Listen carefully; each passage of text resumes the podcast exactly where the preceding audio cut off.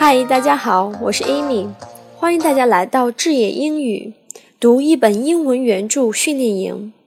我们要读的英文原著是《The Art of Public Speaking》，中文译名《演讲艺术》。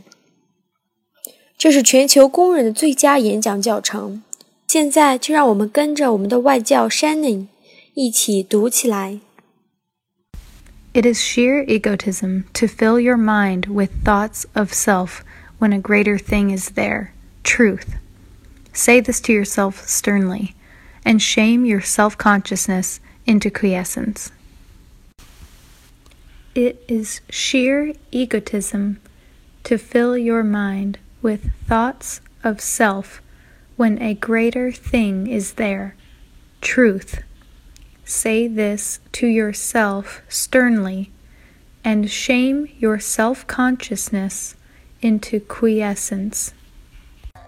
谢谢大家的收听，大家可以添加我们的微信公众号“智野英语”，也可以报名参加我们的“智野英语”读一本英文原着训练营。